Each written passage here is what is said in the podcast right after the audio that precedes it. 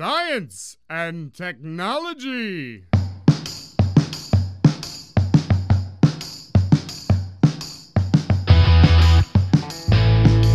Estamos on com mais um Ciencion. Hoje a gente vai responder aquela velha pergunta: tem qualidade na educação pública? Eu sou Pedro Altreto, professor aqui da UFABC, e hoje eu vou fazer uma homenagem ao pessoal de Goiás, mas na verdade Goiás velho, ao citar Cora Coralina, Feliz aquele que transfere o que sabe e aprende o que ensina. Bom, Pedro, a gente está aqui de novo porque a gente está gravando a segunda gravação dessa semana para gente que está aqui do Ciencion. Na outra, eu tinha prometido que ia trazer duas frases para o nosso podcast, eu cumpro.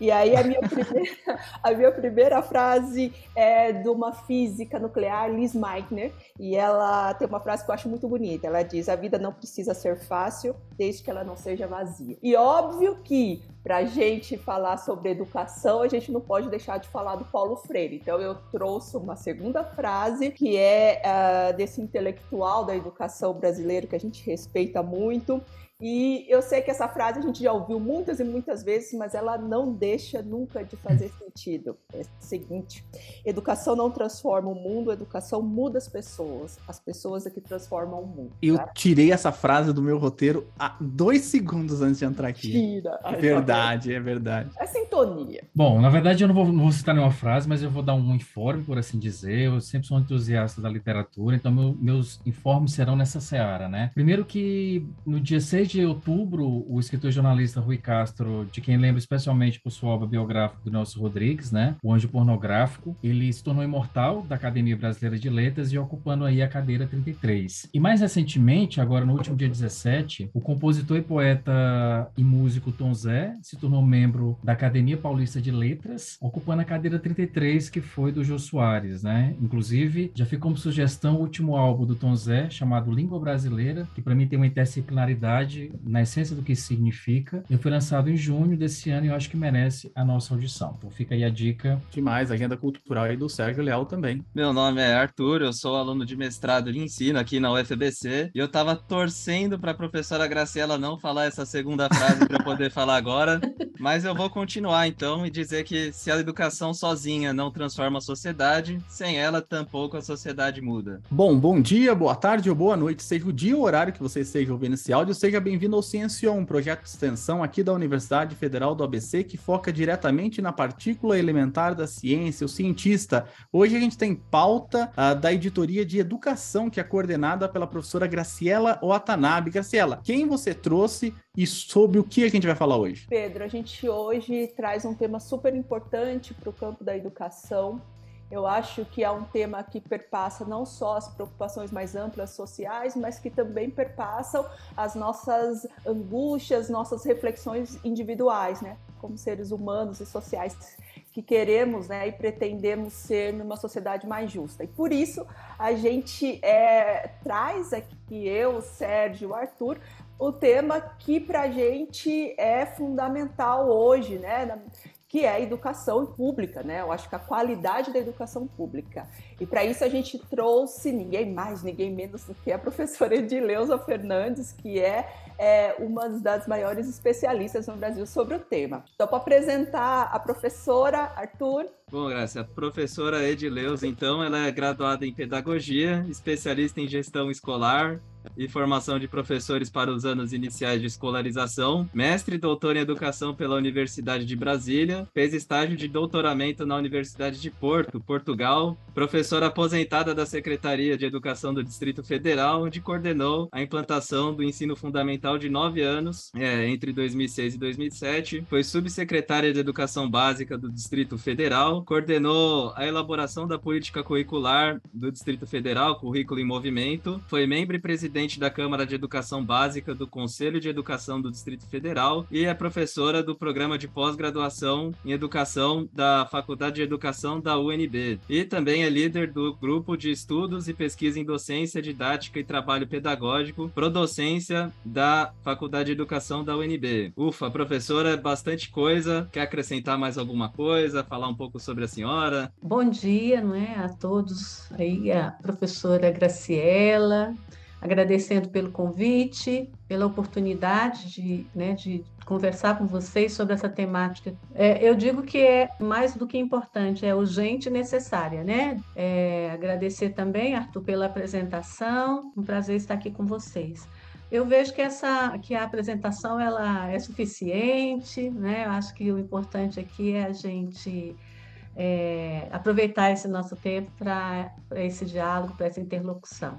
Bom, professor, antes da gente entrar na, nas, nas, questões propriamente ditas, a gente gostaria de conhecer um pouco mais a sua história, né? Uhum. Como é que você chegou até aqui? É, você estudou escola pública durante sua trajetória escolar, durante toda a sua trajetória escolar. Como é que foi esse percurso do início até esse momento? Sim, é, toda a minha trajetória, com exceção da educação superior, né, como é uma característica, inclusive, é, de filhos né, de classes trabalhadoras que, na minha geração, durante é, no, no, ensino antigo ensino primário, hoje ensino fundamental e ensino médio, estudaram em escolas públicas, na educação superior eu fiz um movimento inverso, né? Eu fui para a educação privada, justamente porque naquele momento, década de 80, não havia, não, nós não tínhamos, nós não contávamos com políticas públicas que garantissem o acesso de, de estudantes que compõem, né, que constituem os grupos sociais mais populares, é, é, como hoje nós temos, né? É, hoje o perfil das universidades federais ele se reconfigurou, mas não era a a realidade da época em que eu fiz a graduação. Então, eu, eu estudei escolas públicas, escolas da minha comunidade, né? Eu sou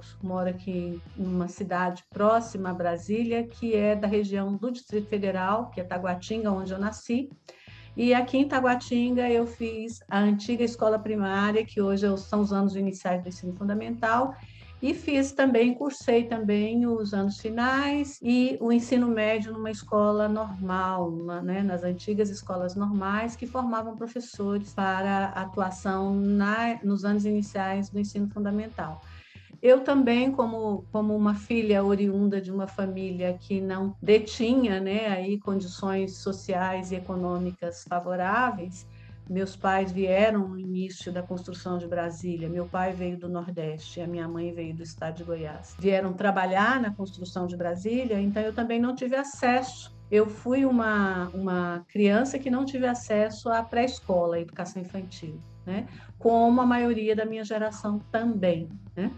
É, mas estudei na escola pública, fiz escola normal, na, numa escola normal próxima à minha casa, também pública, e na, na, o curso de pedagogia foi feito numa instituição privada, porque eu precisava trabalhar e nós não tínhamos em, ainda ofertas de, de, de cursos de licenciatura e curso de pedagogia na universidade pública no noturno. Então, assim, toda a trajetória na educação pública e, portanto, a minha trajetória, a minha história como professora também tem se dado, tem sido engendrada nos espaços públicos escolares e agora na universidade pública também. Professora, então a, a professora é de, de primeira geração, então o pessoal em Brasília chama assim, né? É, eu nasci em Brasília, são os candangos, né, que são chamados candangos, os meus pais não é, vieram para a construção de Brasília e eu nasci é, nessa primeira geração, né? De, primeira... Então eu tô,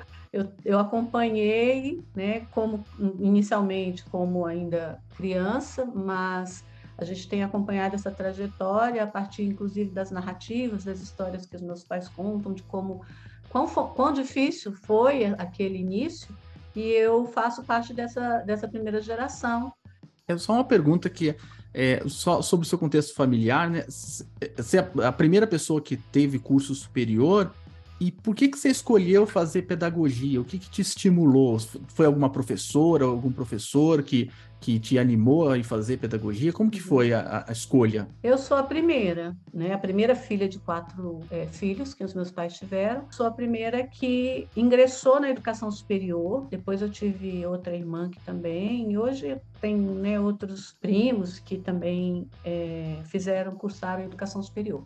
Mas o que, que me, o que me levou né, ao magistério? Primeiro, quando eu, quando eu, na década de 80, o ensino médio ou o antigo segundo grau, ele, o primeiro ano ele era básico para todos os cursos. Era no segundo ano que nós tínhamos que fazer uma opção que era o profissionalizante, né? Então eu fiz a opção pela, eu sempre gostei de brincar de escolinha. Eu acho que é uma brincadeira, né? Que que não sei se a Graciela brincou de escolinha, se vocês Clássico. brincaram. e eu brincava de escolinha e eu não aceitava ser outra coisa na escolinha senão professora. Então eu era sempre a professora dessa escolinha. E meu pai, inclusive, que trabalhava na construção civil, construiu uma escolinha de madeira lá no quintal da minha casa, né, no jardim, para que eu pudesse é, é, ter o espaço né, para essa brincadeira infantil, mas que eu vejo que tem um simbolismo, né? A gente, criança vai se constituindo ali, né, nos jogos, nas brincadeiras. E depois eu fiz o primeiro ano numa escola, numa outra escola, é, várias coisas.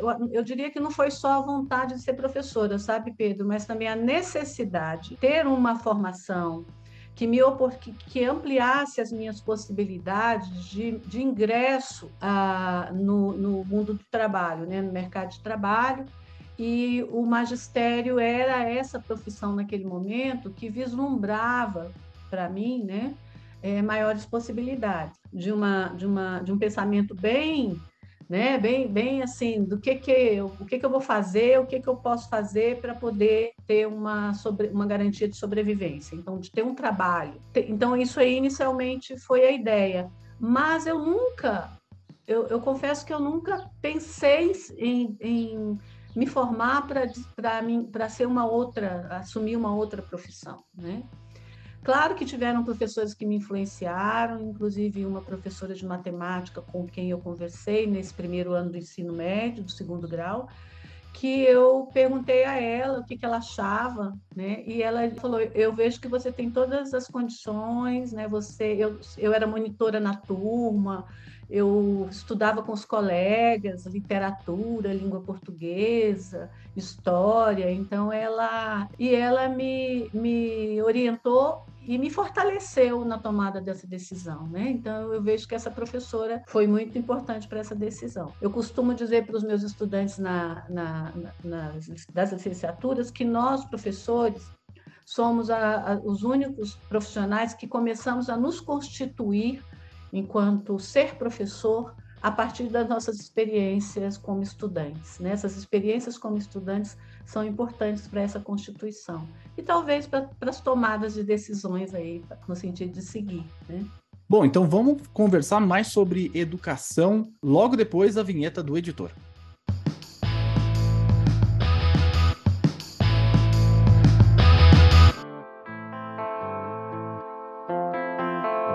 Bom, professora, vamos entrar em, é, bem no tema, né? Uh, a gente sempre gosta de começar a pergunta, né? É, mostrando como tudo vem de um.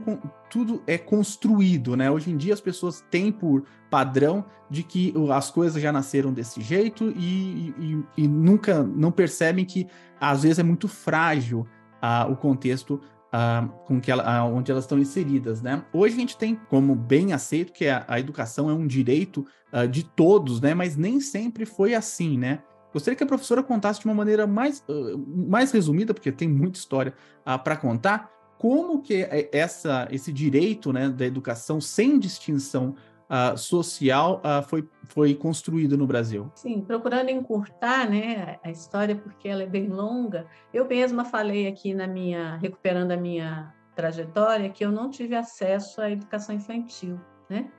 É, e a educação infantil ainda é uma etapa que ainda que hoje ainda não temos democratizado o acesso para todas as crianças.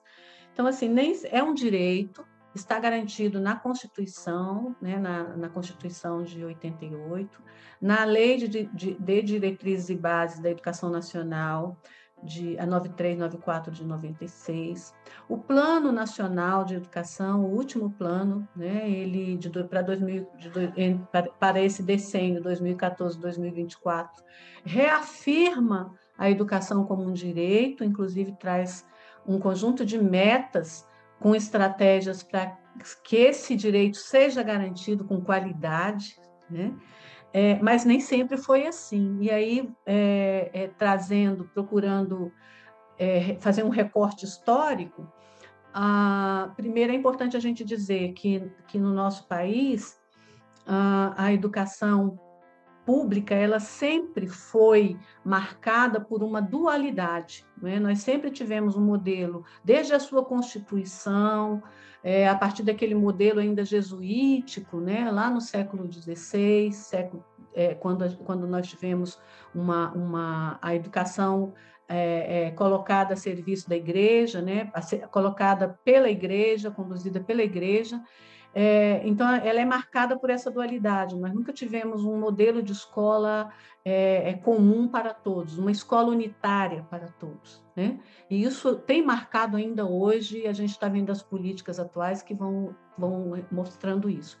Mas nós temos um período histórico que eu considero que é bem emblemático, né, que a gente tem que recuperar, que é a década de 30, é, quando nós tivemos aí né, todo um movimento de educadores, de estudiosos, de entidades é, que voltaram, né, que colocaram, voltaram seus olhares e, a, e as preocupações para a garantia da educação como um direito. E que esse direito não fosse restrito a, a, a um grupo social privilegiado economicamente, socialmente, é, esse movimento ele foi, né, que a gente chama inclusive de um movimento renovador da educação é, brasileira. É, é, claro que ele tem influência também de um movimento renovador que acontece nos Estados Unidos e na Europa.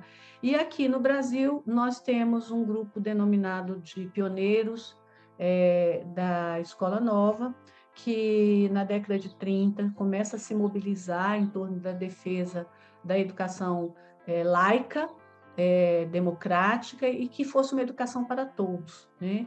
E em 1932 nós tivemos a, por meio desse, né, uma construção desse grupo, a, a assinatura do Manifesto dos Pioneiros da Escola Nova, e que buscava, além né, de propor uma ruptura com o modelo de escola tradicional, que era uma escola é, é, para a elite, uma escola excludente, ao mesmo tempo em que propunha uma, uma, uma reforma dos pressupostos teóricos, metodológicos e filosóficos da educação, também trazia algumas bandeiras. Né? E essas bandeiras eram bandeiras políticas, ah, no sentido de, de, de garantir que a escola seja um espaço para todos, seja um espaço democrático e seja uma, uma escola do Estado, garantida pelo Estado e uma escola laica.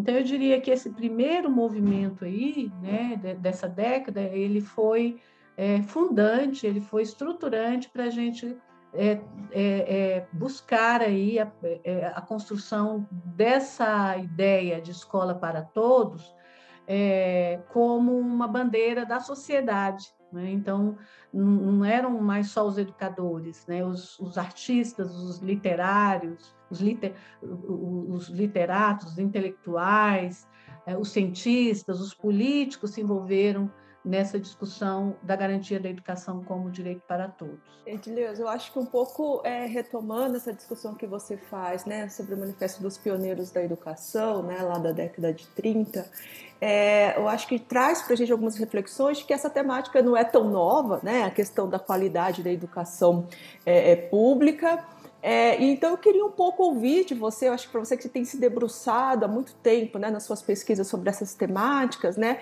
é, como que o Brasil tem enfrentado, né, a sociedade brasileira tem enfrentado esse, esse desafio que a gente tem né, ao longo desses últimos anos, é, e como que é, a gente pode hoje compreender, essa é uma pergunta difícil, né? O que seria efetivamente uma boa é, é escola pública, né? É óbvio que cada um tem a sua ideia, mas você que está tá estudando, que já tem vários autores, vários livros sobre o tema, seria né, essa tal boa escola pública?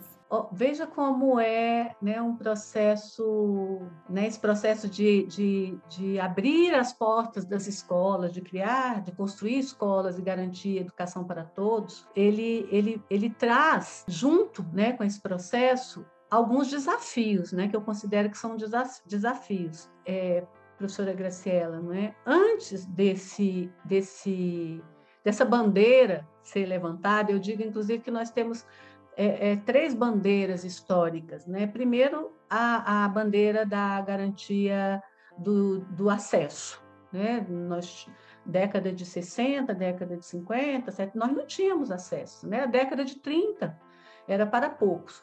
E, é, antes dessa, dessa bandeira ser levantada pela sociedade, pelos educadores, né, por todos que, que tinham compromisso com a educação e com a formação dos sujeitos sociais, é, as nossas escolas, que eram os liceus, né, que eram aquelas escolas, é, inclusive a própria arquitetura das escolas eram muito diferentes do que nós temos hoje. Né? Então, as escolas no Rio de Janeiro, Salvador, São Paulo, aquelas primeiras construções que hoje foram transformadas, inclusive, em teatros, em museus, né? A gente vai percebendo que, é, que até a arquitetura da escola mudou, e eu quero trazer essa questão para falar do hoje. Então, aquela escola, inicialmente, lá no início do século XX, era uma escola para poucos, né? era uma escola para elite. E quando você tem, e era também para um perfil de estudante mais padronizado, mais semelhante do ponto de vista do capital cultural, das experiências né, de vida, é, da estrutura familiar, de apoio, de orientação, é, do ponto de vista da idade. Então, era um perfil de estudante mais é, homogeneizado, digamos assim, embora a gente não possa falar que seja, porque todo, todo grupo é, é heterogêneo mas existia né, um, um perfil de quem tinha acesso àquela escola. Então, é, é, é, é, compreensível que para aqueles professores naquele momento fosse um trabalho mais, mais fácil. Era mais fácil por quê? Porque eu tinha um grupo mais, mais, mais homogêneo. Né? Então, é, e esse grupo ele tinha condições que é, é, me possibilitava, ou possibilitava aqueles professores daquele momento desenvolver um trabalho pedagógico, didático-pedagógico, né, articula, é, que possibilitasse esses estudantes se apropriarem de todo né, do, do, do, conhecimento historicamente construído pela humanidade, né, das ciências, enfim, mesmo que fosse no modelo educacional tradicional, né? É, o que, que acontece quando nós começamos é, a, a, democratizar o acesso da, da escola, né, da escola do Estado, para os grupos sociais populares? Ao mesmo tempo que a gente democratiza o acesso, a gente tem um problema com a qualidade. Então, a gente teve, eu falei, a bandeira do acesso, a gente teve depois né, na década de 80, por exemplo, a bandeira da gestão democrática com a redemocratização do país e a própria LD, a própria Constituição e a LDB trazem como um princípio, né? E hoje a gente tem a bandeira da qualidade que a gente ainda não conseguiu a qualidade que nós almejamos, mas a gente precisa também discutir qual é o nosso conceito de qualidade. Né? Então veja bem, a partir do momento em que nós democratizamos o acesso, esse, aquele grupo que, que anteriormente tinha acesso à escola, né, não tem mais aquele perfil, é outro perfil. Nós democratizamos a escola, o acesso à escola, e o, o grupo, os, os, estudantes, apresentam, portanto, um perfil muito mais heterogêneo, é, do ponto de vista do capital cultural, do capital econômico social, do ponto de vista das experiências, e também do ponto de vista das suas expectativas em relação à escola. Né? É, são, são, são crianças, são jovens, são adultos, porque nós temos que falar dos adultos também, dos idosos que buscam as escolas públicas, né, as escolas do Estado, e, e esses sujeitos, eles depositam na escola expectativas que eram diferentes daquele grupo da, né, de quando nós não tínhamos democratizado o acesso. E isso também, isso aí reconfigura né? Esse, esse, isso vem trazendo novas demandas para a sociedade, para a, a sociedade vai trazendo mais demandas para a escola.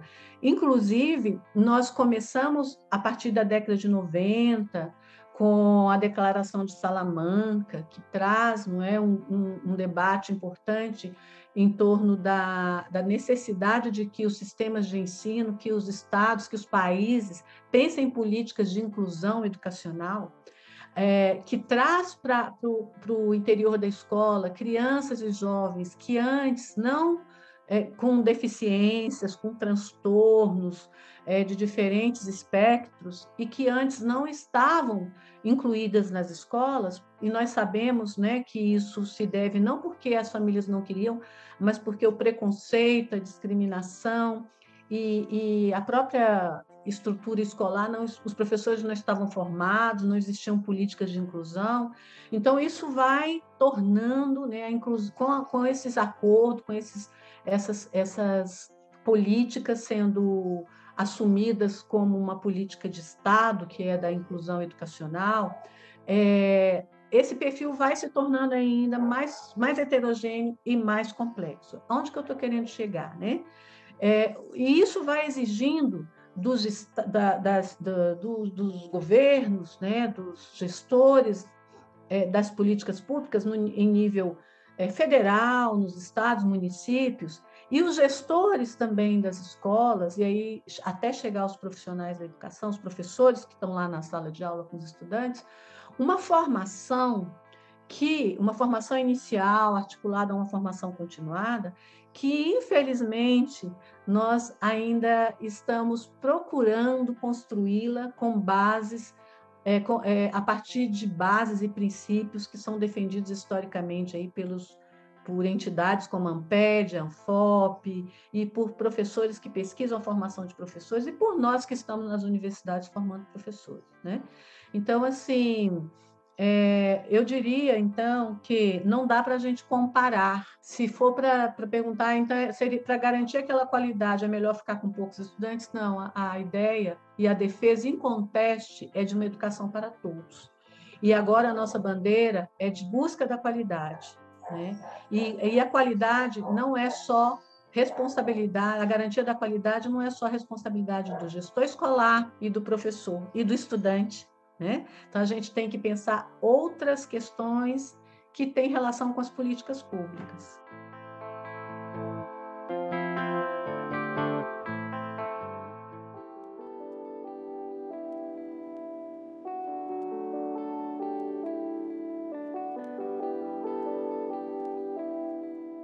Professora, então, é, todo essa, esse desenvolvimento da educação pública no contexto da redemocratização realmente impôs muitos desafios que talvez a gente esteja tentando resolver até hoje, né? Mas a respeito da concepção das pessoas, é, que eu vejo que está muito enraizada, né? De que a escola pública é ruim, que ela não presta, enfim, que não tem qualidade ela vem de fato de todos esses desafios ou ela é construída ou reforçada é, em, em, algum momento é, ao longo dessa história?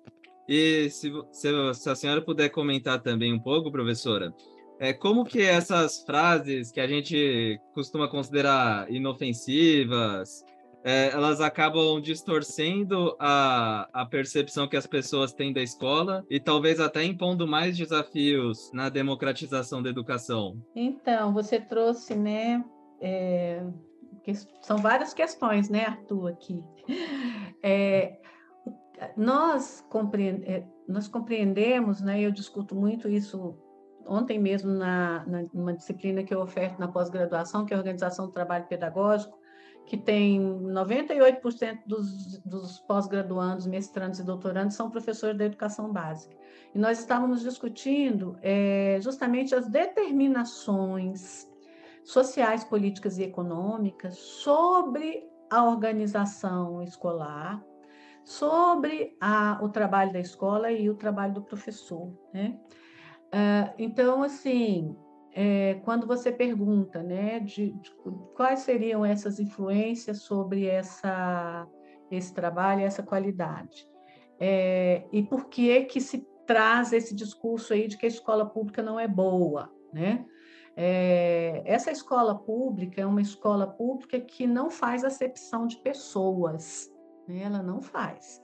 É, ela, ela acolhe, ela, ela recebe crianças e jovens indistintamente, independente de qual é a, a sua classe social, a sua origem econômica, né, de credo, enfim.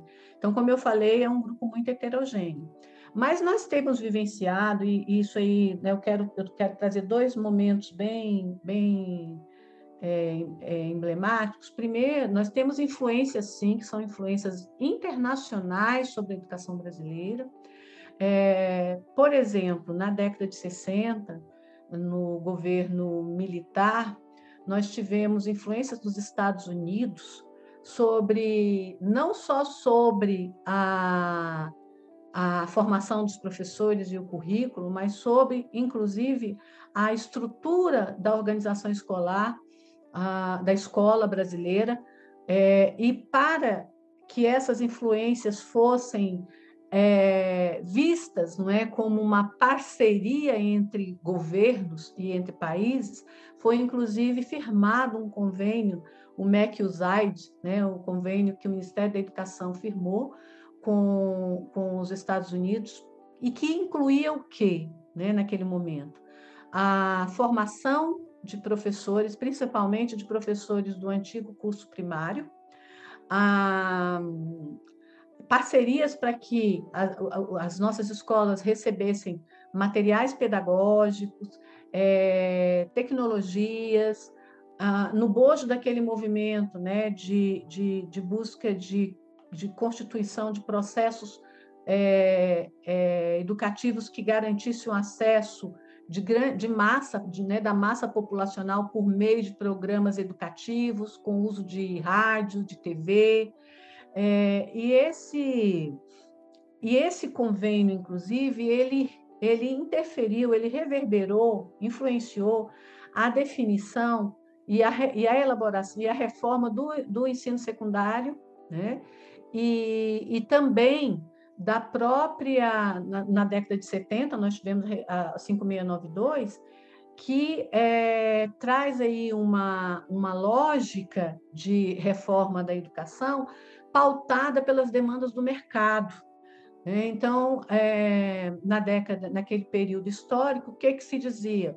Nós estávamos vivendo um, né, um momento desenvolvimentista e, e, e o nosso país estava abrindo né, o seu mercado interno ao, ao mercado externo, é, com construção de, de, de indústrias, principalmente do campo automobilístico, de, de, de, montagens, de peças de automóveis, enfim. E isso passou a, a, a demandar do, do Estado brasileiro um perfil de profissional que nós não tínhamos. Então, é, essas, essas demandas né, é, externas sobre o nosso país e sobre a educação, e aí eu gosto sempre de dizer, sempre que há uma demanda do mercado para o Estado, a, a primeira área que é convocada a agir, a, né, a atuar e a, a, implementar políticas é, o campo, é a área educacional, somos sempre nós. Né? Sempre que o capital entra em crise, né, também é a educação que é convocada a ter que dar respostas e é, é taxada como uma. Os profissionais são, são desqualificados, os profissionais não têm formação, precisa treinar, e é mesmo, eu estou colocando aqui entre aspas, precisamos treinar os professores, e a educação pública não, não é boa, a escola pública não é boa, é, a, a, educação é, é, não é de qualidade, porque ela não, ela não é eficiente, ela não dá respostas rápidas, ela não, não tem uma racionalidade né, objetiva e, e ela não é eficaz. Né? Então, esse discurso ele vem sempre acompanhado das demandas do mercado e das, das demandas internacionais so, para que são colocadas para os países em desenvolvimento e que vem a reboque para nós, né? cai aqui no nosso colo, o professor lá da escola. Né? É, isso, então, esse aí é um momento que a gente, que a gente da educação brasileira que a gente demarca como muito emblemático, que era um contexto político de, de, ditadura, de regime militar, e que mostra claramente como que essas imposições, que essas determinações externas sobre a educação vêm, desqualifica a escola, desqualifica educações profissionais e aí vem com a política que, vem, que é orientada a partir de princípios e modelos é, de mercado.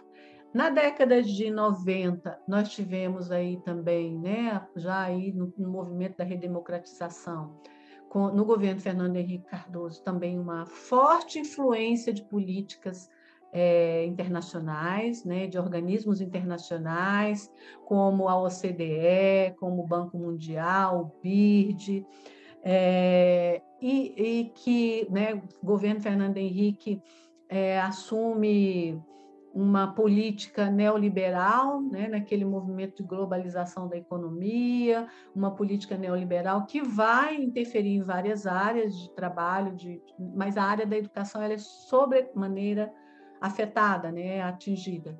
E, mais uma vez, a gente tem aí é, influências fortes das políticas e das demandas, e aí eu vou dar um exemplo, a Conferência Mundial de Educação para Todos, que foi que ocorreu em Jomtien, na Tailândia, né, na década de 90, e que a partir dessa com países, com representantes de países em desenvolvimento e o Brasil é signatário dessa dessa do relatório que foi gerado a partir dessa conferência, é, o Jacques Delors, que é um, um, economista, tem, né, foi o responsável por organizar o relatório Educação, Tesouro a Descobrir, então a educação do futuro, e a partir dessa conferência se discutem, se definem é, objetivos, metas, estratégias e princípios que deveriam estar na base da educação é, dos países em desenvolvimento para que eles pudessem se tornar competitivos, para que eles pudessem formar o, o cidadão, a cidadã, que era uma expectativa né, da, da, da dos estados, países mais desenvolvidos, em diálogo com esses países em desenvolvimento. Então, o aprender a aprender, o aprender a fazer, o aprender a ser, o aprender a conviver, são os quatro pilares que vêm, é, que são inclusive apresentados nesse relatório como pilares que deveriam fundamentar as propostas e as políticas educacionais desses países. E o Brasil, na década de 90, é, no governo Fernando Henrique Cardoso, é, assume né? Nós, nós fomos signatários e assume esses pilares, inclusive trazendo para. E aí é uma outra questão importante da gente estar trazendo aqui: sempre que essas reformas é, é, orientadas por interesses de mercado são, são apresentadas, elas interferem no trabalho pedagógico da escola de uma forma muito interessante, pelo currículo escolar, pelas políticas curriculares. Foi assim na década de de 40, com a reforma Capanema, foi assim na década de, de 60, na década de 70, na década de 90. Né? Então, a, o, por que o currículo? E por que, que a, o currículo é, tão, é, é, uma discussão tão importante da gente fazer quando discute é, qualidade e, e também essa desqualificação que o Arthur está falando da escola? Porque o currículo é o, é, né, nós consideramos um território em disputa, né? O currículo, quando a gente traz essa discussão, tem poder, a gente discute qual é a cultura que vai ser privilegiada, qual é o conhecimento que vai ser garantido aos sujeitos sociais que estão lá nos espaços escolares, e é um território, então, em disputa. E na década de 90, é, orientada por, por, essas, por, essas, por esses pilares dessa conferência e também por essas determinações é, da OCDE, do Banco Mundial, da FMI, o Brasil né, era, inclusive, buscava recursos financeiros com o fundo, e, e essas, esses recursos não vêm de graça, né? isso tudo vem condicionado à implementação de políticas que é, visem adequar aquele país a um modelo de, de, de, sociedade, a um modelo de educação, e a educação é o espaço privilegiado de formação, né, de consciência, de formação para o trabalho. Então, nós tivemos currículos elaborados a partir da perspectiva de competências e habilidades na década de 90, orientados por essa conferência né, da década de 90. E, e vários países também se buscaram fazer essa adequação, países da América Latina. Então, assim, Arthur, o primeiro discurso é: a educação pública não é boa. Ela não é boa, então o que, que a gente vai fazer?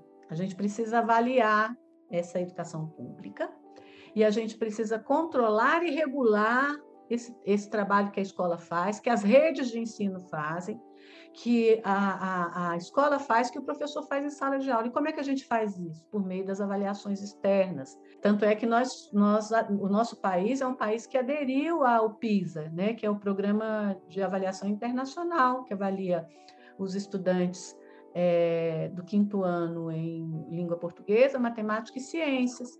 Então, veja bem, nós aderimos porque nós, nosso país aderiu porque ele, ele de certa forma, tá, ele concordou que, que é preciso fazer esse controle, essa regulação por meio de instrumentos de avaliação externa.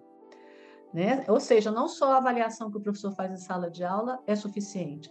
E o que que a, e aí eu quero dizer que eu não sou contrária às avaliações, né? Eu sou professora inclusive de avaliação, mas o que que é, é, nós temos visto no nosso país desde desde que essas políticas de avaliações externas foram implementadas, é, seguindo aí o modelo dos Estados Unidos, né? É, o que é que nós temos visto? Que os resultados dessas avaliações eles não têm sido potencializados pelos, pelos gestores e pelo próprio governo federal para que a gente possa tirar proveito desses dados e gerar políticas públicas e, e compreender o trabalho do professor e da escola é, é, com base nela mesma. O que, que a gente tem feito, Arthur? A, gente, a nossa sociedade tem feito usar desses dados para ranquear as instituições. Mas o que, que a gente tem visto nesse, nisso que você está colocando? Que é comum a gente ouvir, as pessoas vão se apropriando de um discurso que, que aí a mídia se apropria, as escolas, os, os, os, profissionais da escola se apropriam e a sociedade se apropria de que a escola não é boa. De onde que vem isso também? Desses dados porque a mídia ela, ela usa, utiliza esses dados, ranqueando as escolas e ranqueando as redes, e isso vai criando né, no imaginário coletivo, no imaginário social, uma representação de que aquele dado por si só ele é elucidativo, ele é representativo do trabalho que a escola faz. Então, quando eu pego e, e ranqueio e padronizo e digo que as escolas públicas não são boas porque tantas escolas não, não alcançaram a meta do IDEB, eu estou alimentando esse imaginário, essa representação que a sociedade tem da escola pública de que ela não é boa. Né? E aí, é, isso não é culpa da família, nem dos estudantes, nem dos professores, mas é, é, é, um, é um movimento que vai ser, sendo construído que, que não é um movimento só local, ele é um movimento global. Nós temos um papel muito importante no sentido de desconstruir essa, essa ideia, de desconstruir essa lógica de que a qualidade do trabalho de uma escola se mede apenas por um programa internacional e por, um, por uma avaliação internacional e por um, uma, um, uma avaliação da educação básica que é padronizada para todos os estudantes, indiferente, é, indistintamente, independe. Ele pode estar lá na, na educa, numa, numa escola é, na Amazônia, uma escola do campo, uma escola é, né, que eu, eu fui à Amazônia e vi né, as crianças indo para aquelas escolas que ficavam ali né, sobre as, a, a, o rio, indo de, de barcas, de, de canoas, é, e, a, e a, gente passava no passeio do Rio e tinha lá escola, né? E, e como que eu vou pegar o resultado dessa escola e comparar com uma escola lá da capital, né? Lá de Manaus, uma escola e muitas vezes essa comparação se dá também entre o público e o privado, que aí já reforça uma outra disputa, sabe, Arthur? Que é uma disputa histórica também. E agora próximo a nós, com a discussão do Fundeb, nós tivemos também né, uma, uma, uma disputa intensa é, para garantir que os recursos do Fundeb fossem para a escola pública e não fossem é, é, divididos com as, as redes, com as instituições privadas, né? Então essa, esse debate ele é muito é, complexo porque ele é, é, não é só pensar na qualidade do ponto de vista do trabalho que o professor realiza. Esse trabalho ele, ele sofre determinações. Né? E essas determinações elas são internacionais, elas são é, do mercado e elas são também dessa própria ideia do que é uma escola, né?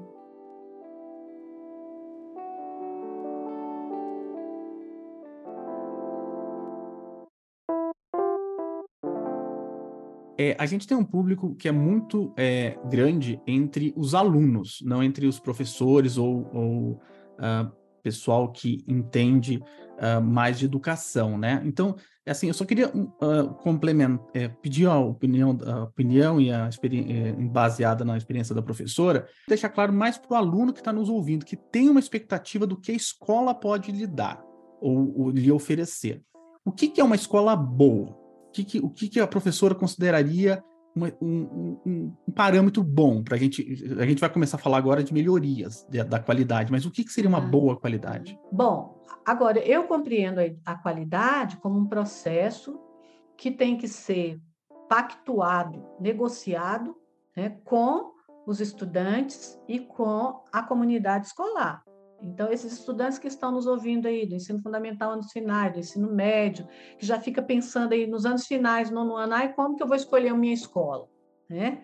Como que eu vou escolher uma, uma escola de qualidade? Eu quero passar no vestibular, eu vou fazer o Enem, eu quero dar continuidade aos meus estudos, ou não, eu quero ingressar no, no mundo do trabalho, eu quero fazer um curso é, é, da educação profissional. Né? Então, como que eu vou fazer a escolha dessa boa, de, dessa escola considerada boa? Né? É, e aí tem um, algo que eu digo, que eu até que a gente colocou aqui, que a gente colocou como centralidade do currículo da rede do DF, que é, professor Pedro, a garantia, colocar no foco do currículo da escola, do projeto político-pedagógico da escola, e isso, claro, não é descolado das políticas públicas do Estado e do município, das secretarias estaduais e municipais, e nem do governo federal. Né? A gente está vendo aí, por exemplo, a Base Nacional comum curricular e a reforma do ensino médio, que mesmo que a escola diga que não vai aderir, ou que, o, que a secretaria municipal, estadual do, do Distrito Federal digam que não vai aderir, né, isso não tem acontecido, elas têm aderido, é, é, nós sabemos que, que a autonomia do, das escolas e das redes para poder pensar essa, essa qualidade e para poder pensar o seu trabalho, ela é, ela é relativa. Por quê? porque é, a Base Nacional Comum Curricular do Ensino Fundamental e do Ensino Médio, que é pautada pela pedagogia das competências e habilidades, é, os conteúdos que, se, que estão previstos lá, que foram selecionados nessa base, eles vão ser avaliados pelos exames externos. Então, os exames externos lá do SAEB, né, o próprio Enem passou por reformulação, eles vão cobrar conteúdos da base, né, dos, do, da base nacional comum curricular, curricular e isso é, acaba interferindo no trabalho da escola, porque o professor, o diretor da escola, a equipe pedagógica e o professor vai ter que organizar o seu trabalho a partir dessa base, né? a partir do currículo que a rede reformulou, que tem como referência essa base. Bom, então esse estudante que está pensando como é que eu vou escolher a escola, primeiro ele tem que entender que essa escola não é uma ilha, portanto, certamente ela está sendo orientada para que o seu currículo escolar, ou seja, esse, os conteúdos que ele vai trabalhar, que ele vai estudar né, nas diferentes ciências, é, é, é, estão adequados à base nacional comum curricular, ou do ensino fundamental do ensino médio. Mas a escola tem uma margem de autonomia que é relativa, mas tem, e que é garantida pela LDB. Né? Os artigos 14 e 15 da LDB vêm tratando da autonomia da, dos profissionais da educação para pensarem a sua proposta pedagógica, né, para elaborarem essa proposta pedagógica. E é nesse processo que eu acredito muito, sabe, nessa autonomia e que pode imprimir uma qualidade né, a essa educação. Então, o que, que eu tenho que observar que uma, uma escola ela, ela, ela tem uma é uma escola que apresenta uma qualidade é, social. É, primeiro, esses profissionais estão preocupados somente que, que os estudantes passem no vestibular? Ou eles estão preocupados com a formação humana integral desses sujeitos? Né? Eles colocam, ou seja, eles olham para esse estudante como um sujeito que tem experiências, que tem saberes, né? O próprio Paulo Freire, vocês trouxeram muito Paulo Freire aqui, ele nos ensina que não há saberes maior, melhores, nem piores, nem maiores, nem menores, todos são saberes. é, essa escola, ela parte, ela reconhece esses saberes, essas experiências desses estudantes. Muitos, inclusive, Pedro, são trabalhadores estudantes que trabalham durante o dia, que estudam à noite, né, que estão fazendo ensino médio à noite, mas durante o dia estão lá no estágio remunerado, estão num PIB, que estão fazendo uma, né, um, um, um, uma outra atividade, ou trabalhando mesmo com carteira assinada, a gente tem isso também, ou trabalhando de forma precarizada, né? Mas nós temos. Então ele tem que, que, que a gente tem que olhar para essa questão, qual é, qual é, como que essa escola assume a função social da escola, né? O papel dessa escola na sociedade.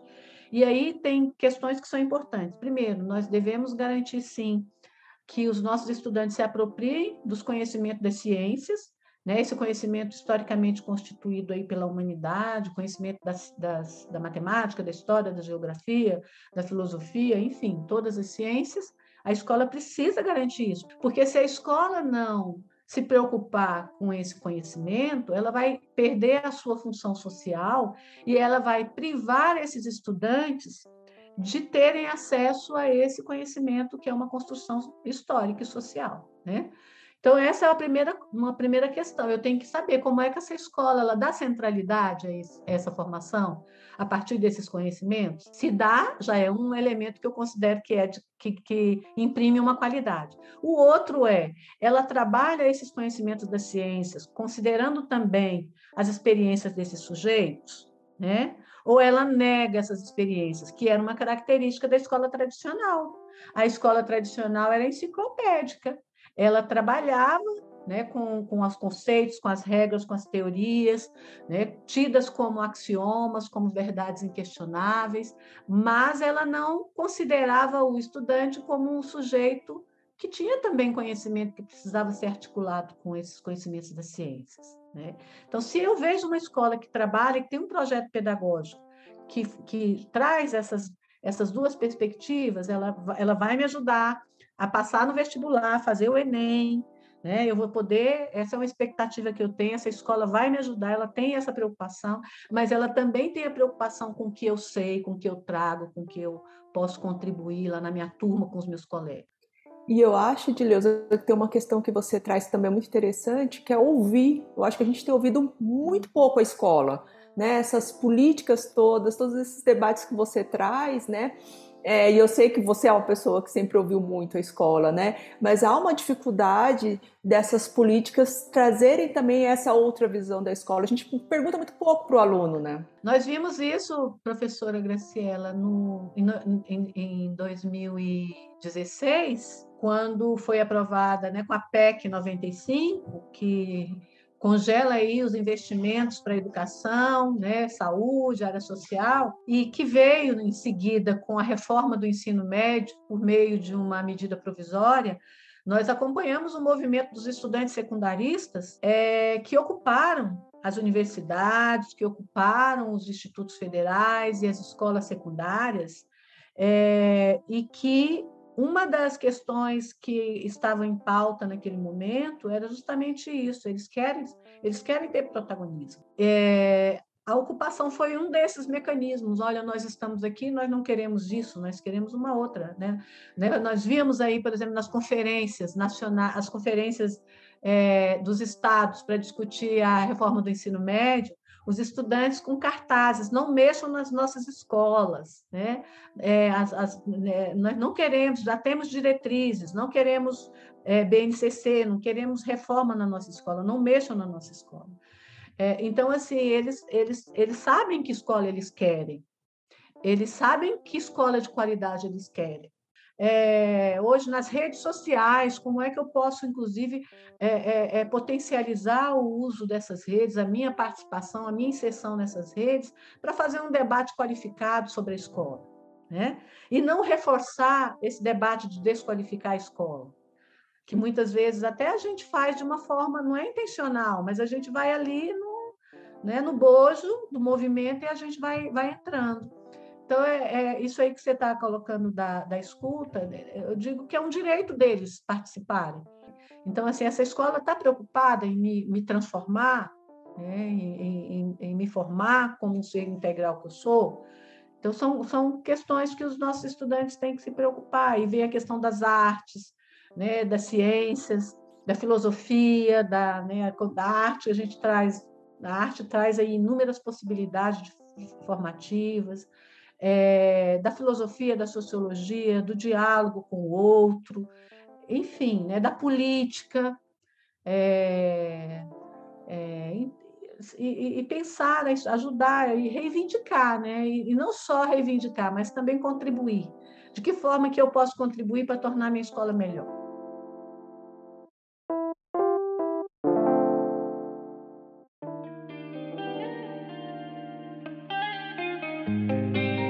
Ora, Gileuza, nesse sentido, é, você já teve muita oportunidade de trabalhar e ainda atua muito em prol dessa mudança social por intermédio da educação. Na sua opinião, como é que essa sociedade pode atuar para melhorar a educação? A minha questão é como eu ou as pessoas responsáveis pelos alunos ou até mesmo uma pessoa da sociedade civil geral interessada em participar dessa mudança social, ela pode trabalhar em prol dessa melhoria da escola pública?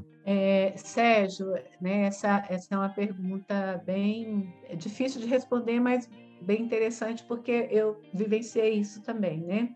Mas nós sabemos que na década de 90, quando eu falei para vocês aqui, né, naquele movimento de, de, forte determinação do mercado sobre a educação, é, com, com, influências aí desses organismos internacionais, aqui no, no Brasil a gente, a gente adotou, né, o Ministério da Educação adotou um discurso é, de que a escola deveria buscar parcerias com a, com a sociedade, criou inclusive um programa que uma emissora, né, a Rede Globo, é, foi um programa que, assumi, foi, que foi assumido até pela Rede Globo, que era os Amigos da Escola, que, nesse caso, o diretor da escola, os professores, os estudantes é que tinham que buscar as parcerias com as empresas, ali locais, né, daquela comunidade, ou com bancos, com empresas, para poder melhorar a qualidade da educação, né, daquela escola.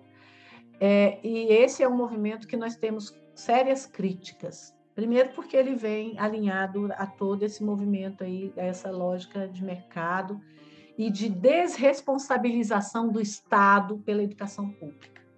Ou seja, o Estado se desresponsabiliza, é, cria mecanismos de controle e avaliação por meio das avaliações, e, ao mesmo tempo, diz para a escola se vire, vá buscar parcerias para vocês poderem fazer os, construir os laboratórios de ciências, de, de, de informática, construir as quadras, enfim, né, quadras poliesportivas, se virem, vão fazer parcerias. E, as, e a, a, a, grande emissora né, de televisão assumiu isso e começou, né, os amigos da escola, tinha propaganda, é, programas né, que traziam aí as experiências exitosas de, de escolas que faziam parcerias. É, eu não vejo que seja por aí.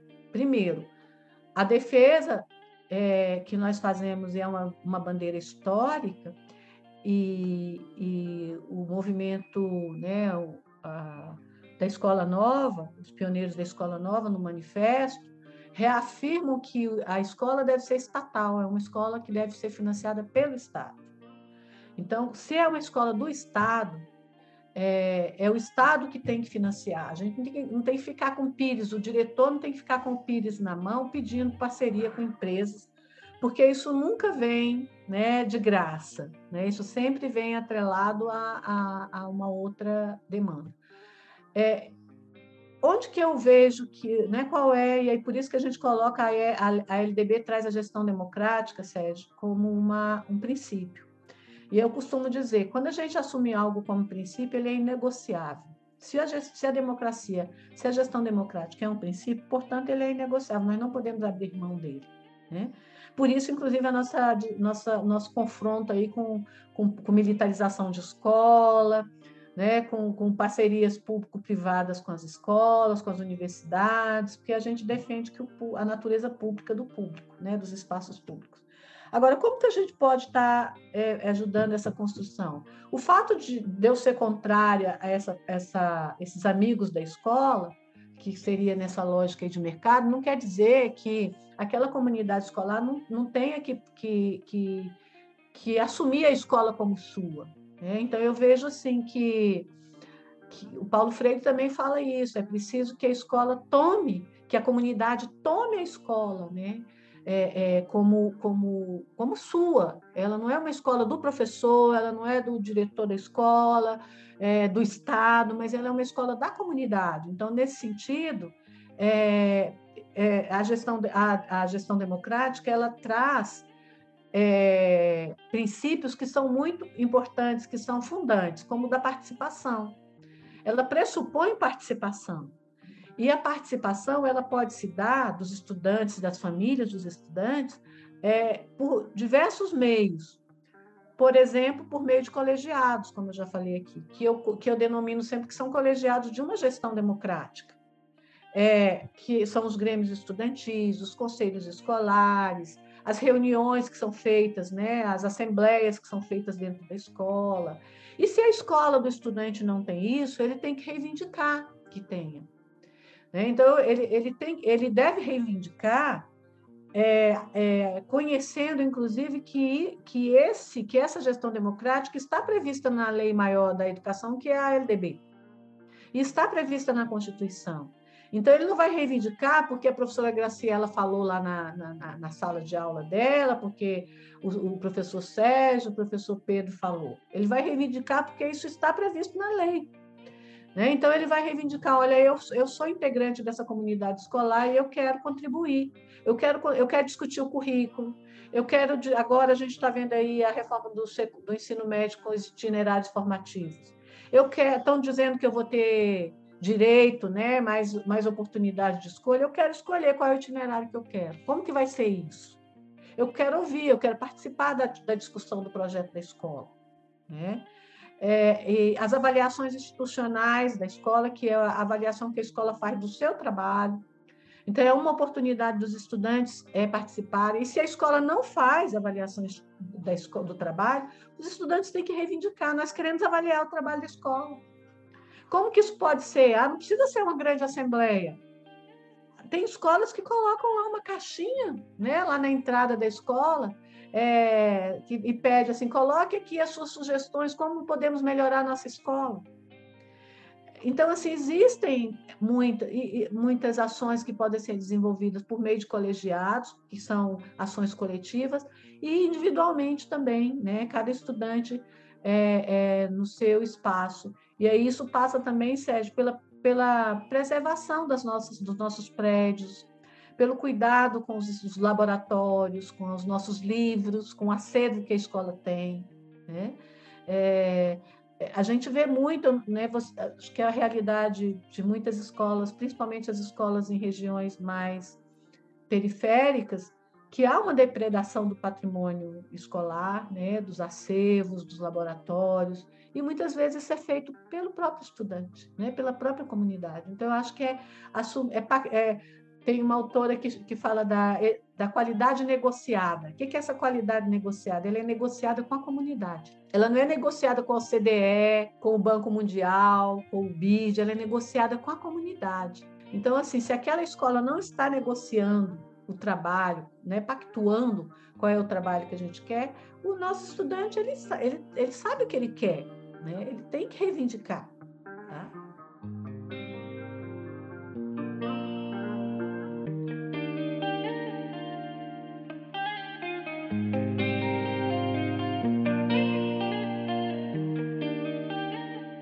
Legal, professora. A gente já está assim caminhando para o finalzinho do programa. A gente teve várias ideias que a gente acabou não conseguindo colocar em prática, mas acredito que eu já fale para a equipe inteira que a gente vai ter que trazer a professora aqui alguma outra vez para continuar a discussão, né? A gente aprendeu muito e para acabar o, o programa, é, acho que a gente vai fazer uma coisa inédita aqui no podcast, que é uma brincadeira de ping-pong, né? Bate bola, jogo rápido. Olha. É, bate bola.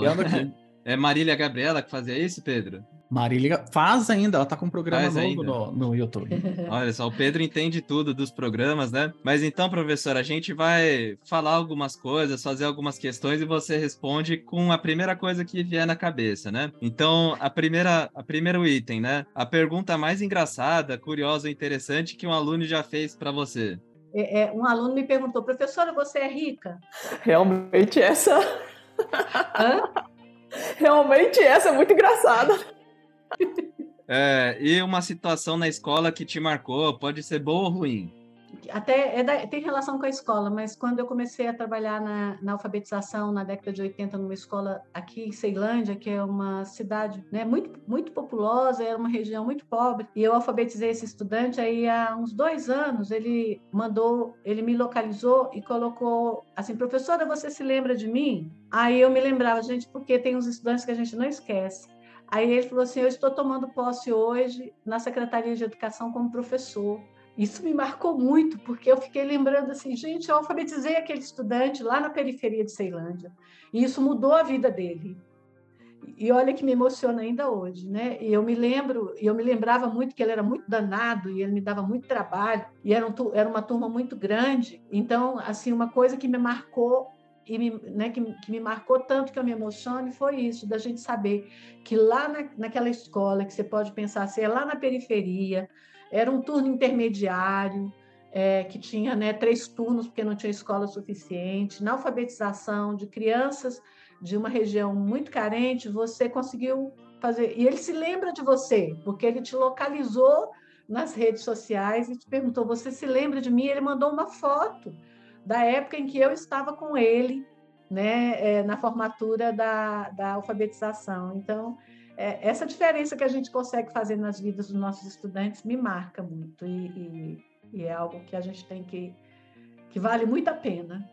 Muito legal, professora. E qual é o seu maior orgulho por ter estudado na escola pública? Porque eu considero a escola pública a melhor escola.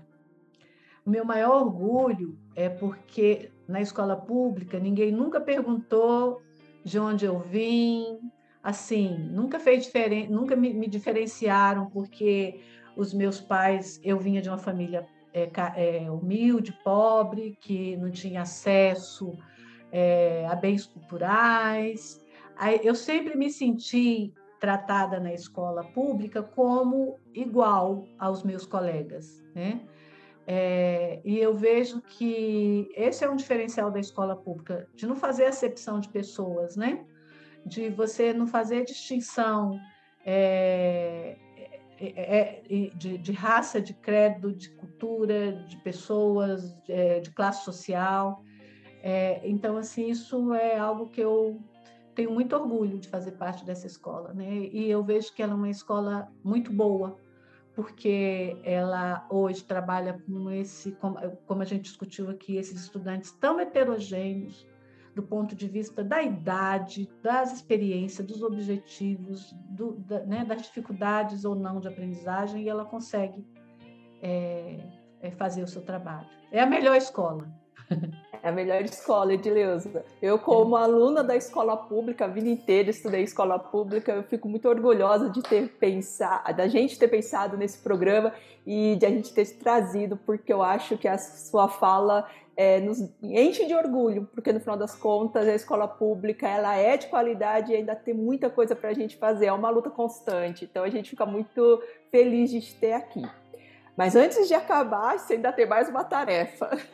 A gente sempre pede é, para nossa convidada, né, é, deixar uma mensagem para os ouvintes principalmente para os estudantes que são a, o nosso público.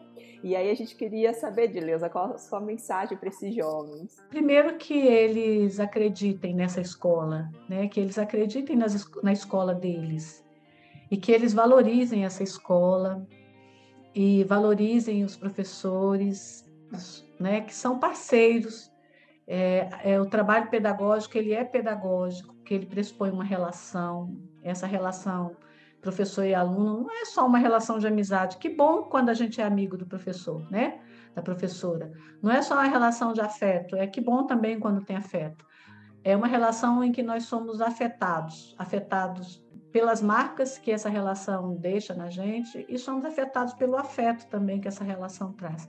Mas ela é, ela é, é pedagógica sobretudo porque nós somos mediados pela busca do conhecimento, né? Tanto professor quanto os estudantes estão buscando conhecimento. Então, assim, acreditem na escola pública, valorizem essa escola. E tem né, uma frase do Darcy Ribeiro que eu gosto muito, né, quando ele, ele fala: a crise da educação não é uma crise, é um projeto.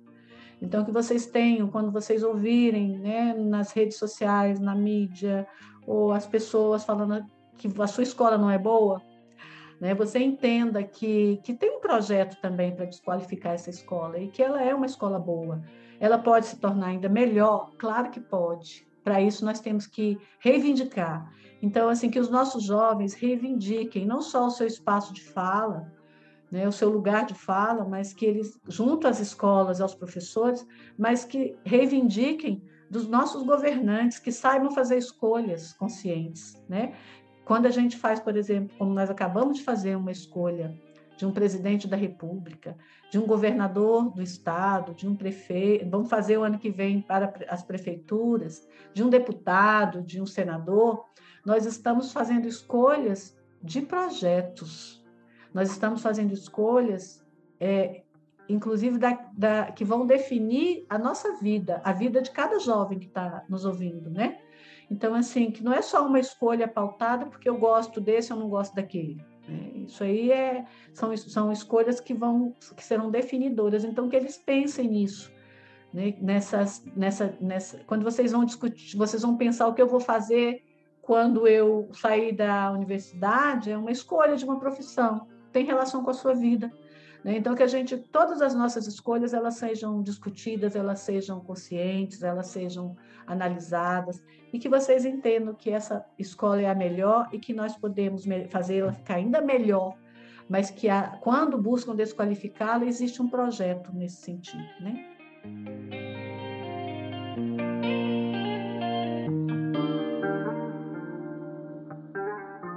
Muito obrigado, professora Edileuza. Como o Arthur falou, a gente tem gostaria muito de ver a professora aqui em outras oportunidades para falar de outros temas ou temas bastante complementares que se deixasse aqui esse programa teria umas 5, 6 horas certamente, facilmente, inclusive. obrigado mesmo. Obrigado, Graciela. Obrigada, Pedro, Sérgio. É, Arthur, pelo companheirismo de, de elaborar essa pauta e estarem aqui hoje. Obrigada, Edileuza, por ter vindo e ter dado essa aula para gente. Obrigada, primeiro, à professora Graciela, que né, tenho muita admiração, uma grande cientista, mulher, educadora, né, que tem feito aí a diferença nas vidas de muitas pessoas. Nós aprendemos muito com ela, imagine vocês, né, os estudantes e vocês que estão tendo aí o privilégio de tê-la agora aí é, como, como uma parceira. Agradecer ao Pedro, né, que fez essa mediação tão primorosa e as, as questões as, né, do Arthur, do Sérgio, do, do, Pedro também, também trouxe questões, né? É, que fizeram, é, que provocaram a reflexão e essa interlocução. E agradecer a quem vai nos assistir quem, né, nesse programa e desejar que é, possa ser uma contribuição aí para ampliar o debate sobre a qualidade, o papel da escola e da educação. Obrigada, viu? Muito obrigado, professora. A professora fez o, o, a, o head, do, o cabeçalho do programa perfeitamente. Muito obrigado. Não esque... É, não esquece de seguir a gente lá nas redes sociais. O resto a professora Edileuza falou muito bem aqui. Até mais. Tchau. Tchau, tchau. tchau.